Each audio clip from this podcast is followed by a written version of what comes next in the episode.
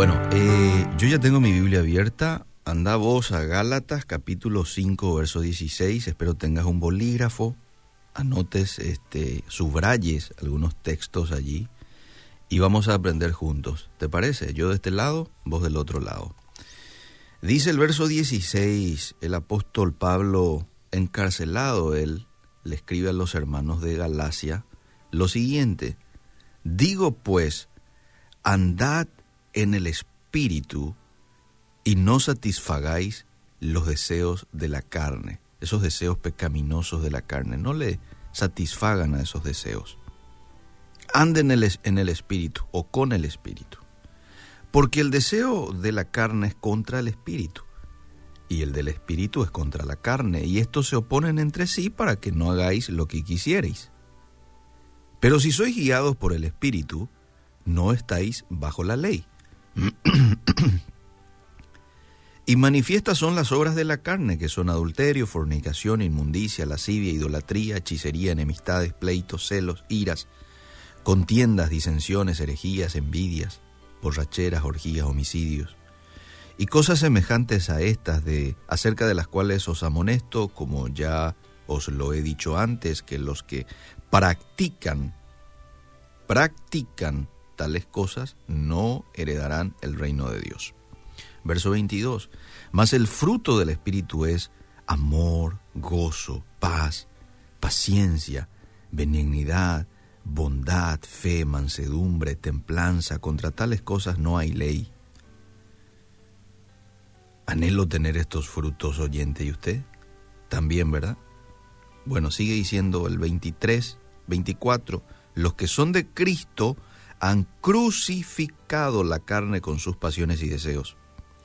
Si vivimos por el Espíritu, andemos también por el Espíritu. No nos hagamos vanagloriosos, irritándonos unos a otros, envidiándonos unos a otros. Uno de los conceptos más malentendidos en el cristianismo es el de la carne. En el pasaje de hoy la carne, amable oyente, se refiere no solo al cuerpo físico, sino también al ser interior que todavía está sujeto al pecado, aunque el Espíritu Santo nos haya dado una nueva naturaleza. Por lo tanto, aquí cuando el apóstol Pablo se refiere a carne, se está refiriendo a pensamientos, deseos, actitudes pecaminosas que a menudo conducen a comportamientos impíos que no agradan a Dios.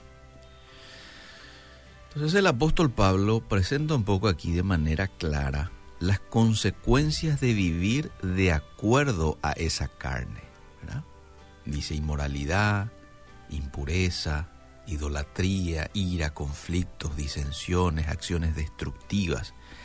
Y hace un contraste con la vida guiada por el Espíritu Santo que produce el rico fruto espiritual de amor, de gozo, de paz, de benignidad y las demás, este, los demás frutos que he citado.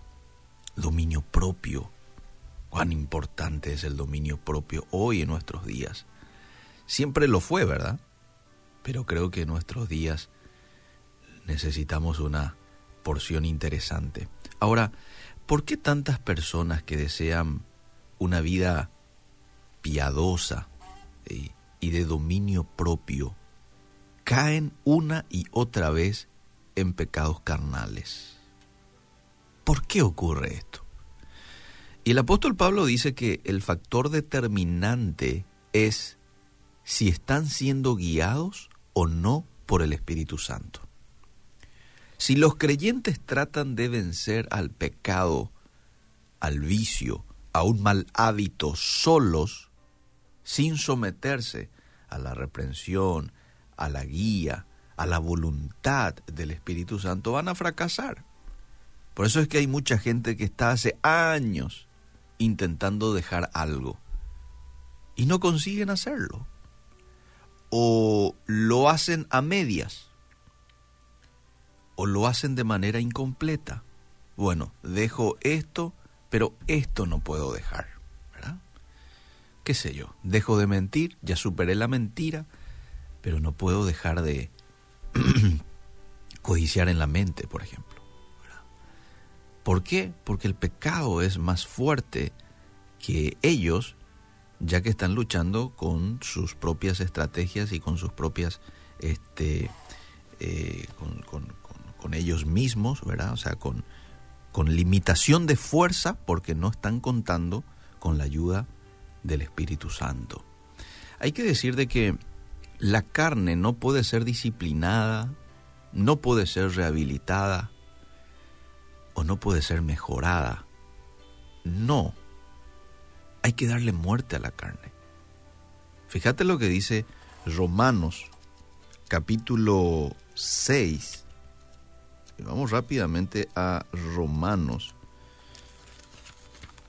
capítulo 6 versículo 11, así también vosotros consideraos muertos al pecado, pero vivos para Dios en Cristo Jesús, Señor nuestro. Tenemos que estar muertos al pecado. Luego, por el poder del Espíritu Santo, no tenemos que rendirnos a los impulsos pecaminosos, sino que podemos presentarnos a Dios para obedecer sus deseos, tal como lo dice el verso 12 al 14, precisamente de Romanos capítulo 6 también. Andar en el Espíritu es nuestra solución, amable oyente. Sí, andar en el Espíritu, que no es otra cosa que andar con el Espíritu Santo. No es otra cosa que someternos a Dios todos los días. Esto no es una vez y para siempre. No, esta es una decisión de todos los días, porque yo hoy puedo someterme al Espíritu Santo, pero mañana puedo no hacerlo, ¿verdad? Entonces todos los días yo tengo que decidir, Señor, hoy me someto a ti, Señor, hoy yo muero a mí y vivo para ti. Entonces cuando nosotros hacemos esto, eh, es cuando yo voy a poder vencer a la tentación y a todos esos impulsos pecaminosos de mi carne. Cuando sentís la tentación de obedecer la carne, entonces pedile ayuda al Espíritu Santo. Pedile ayuda al Espíritu Santo. Vas a poder ver que tus deseos dan paso a la obediencia que agrada al Padre Celestial, porque Él te va a tender los brazos. Él quiere escuchar oraciones como, Señor, ayúdame a vencer esta tentación guárdame de no caer en maldad. Él quiere escuchar este tipo de oraciones. Y claro que está presto para ayudarte, está presto para darte la salida de manera que no caigas, ¿verdad? Y claro, también me toca a mí hacer mi parte, huir de aquellos escenarios, aquellos lugares en donde yo ya sé voy a ser tentado, en donde yo sé este, este, mi carne va a aflorar, ¿verdad? Por ejemplo, si siempre te juntas con una persona chismosa que se pasa hablando de todo el mundo, claro que vas a sentir la tentación también de en algún momento emitir un juicio o hablar mal de alguien, ¿verdad? Porque estás con una persona que te está incitando a, ¿verdad? Entonces lo mejor para hacer es identificar eso, espera un poco, ¿sí? Acá hay una persona que me está queriendo llevar hacia lo malo, esta situación no me está sirviendo para bien. Y yo huyo de esto, corro de esto. Si tu mano te es ocasión de caer, dijo Jesús en cierta ocasión, o si tu ojo te es ocasión de caer, córtatelo, quítatelo de raíz. No permitas que nada exista dentro tuyo o a tu alrededor que te pueda llevar, que te pueda conducir al pecado, a desagradarle a Dios. Entonces ahí es una tarea que me toca a mí 100%. Ya no a Dios, 100% a mí. bueno, que el Señor nos ayude a poder ser hombres y mujeres reconocidos por la gente de nuestro entorno por ser eh, sometidos al Espíritu Santo. Que cuando alguien diga tu nombre, la gente diga, esa es una persona que anda con el Espíritu Santo refleja al Espíritu Santo. Y el Espíritu Santo lo acompaña siempre.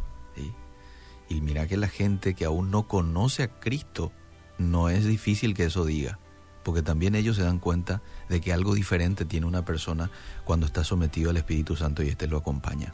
Gracias Dios te damos por tu palabra en esta mañana y tú conoces nuestro deseo de ser hombres y mujeres que andan en el Espíritu Santo o con el Espíritu Santo y morimos a nuestra carne, morimos a nuestros deseos porque queremos hacer tu voluntad en nuestras vidas. Queremos decir como el apóstol Pablo, ya no vivo yo, yo ya estoy muerto, eres tú viviendo a través de mí. Ayúdanos en el nombre de Jesús. Amén y amén.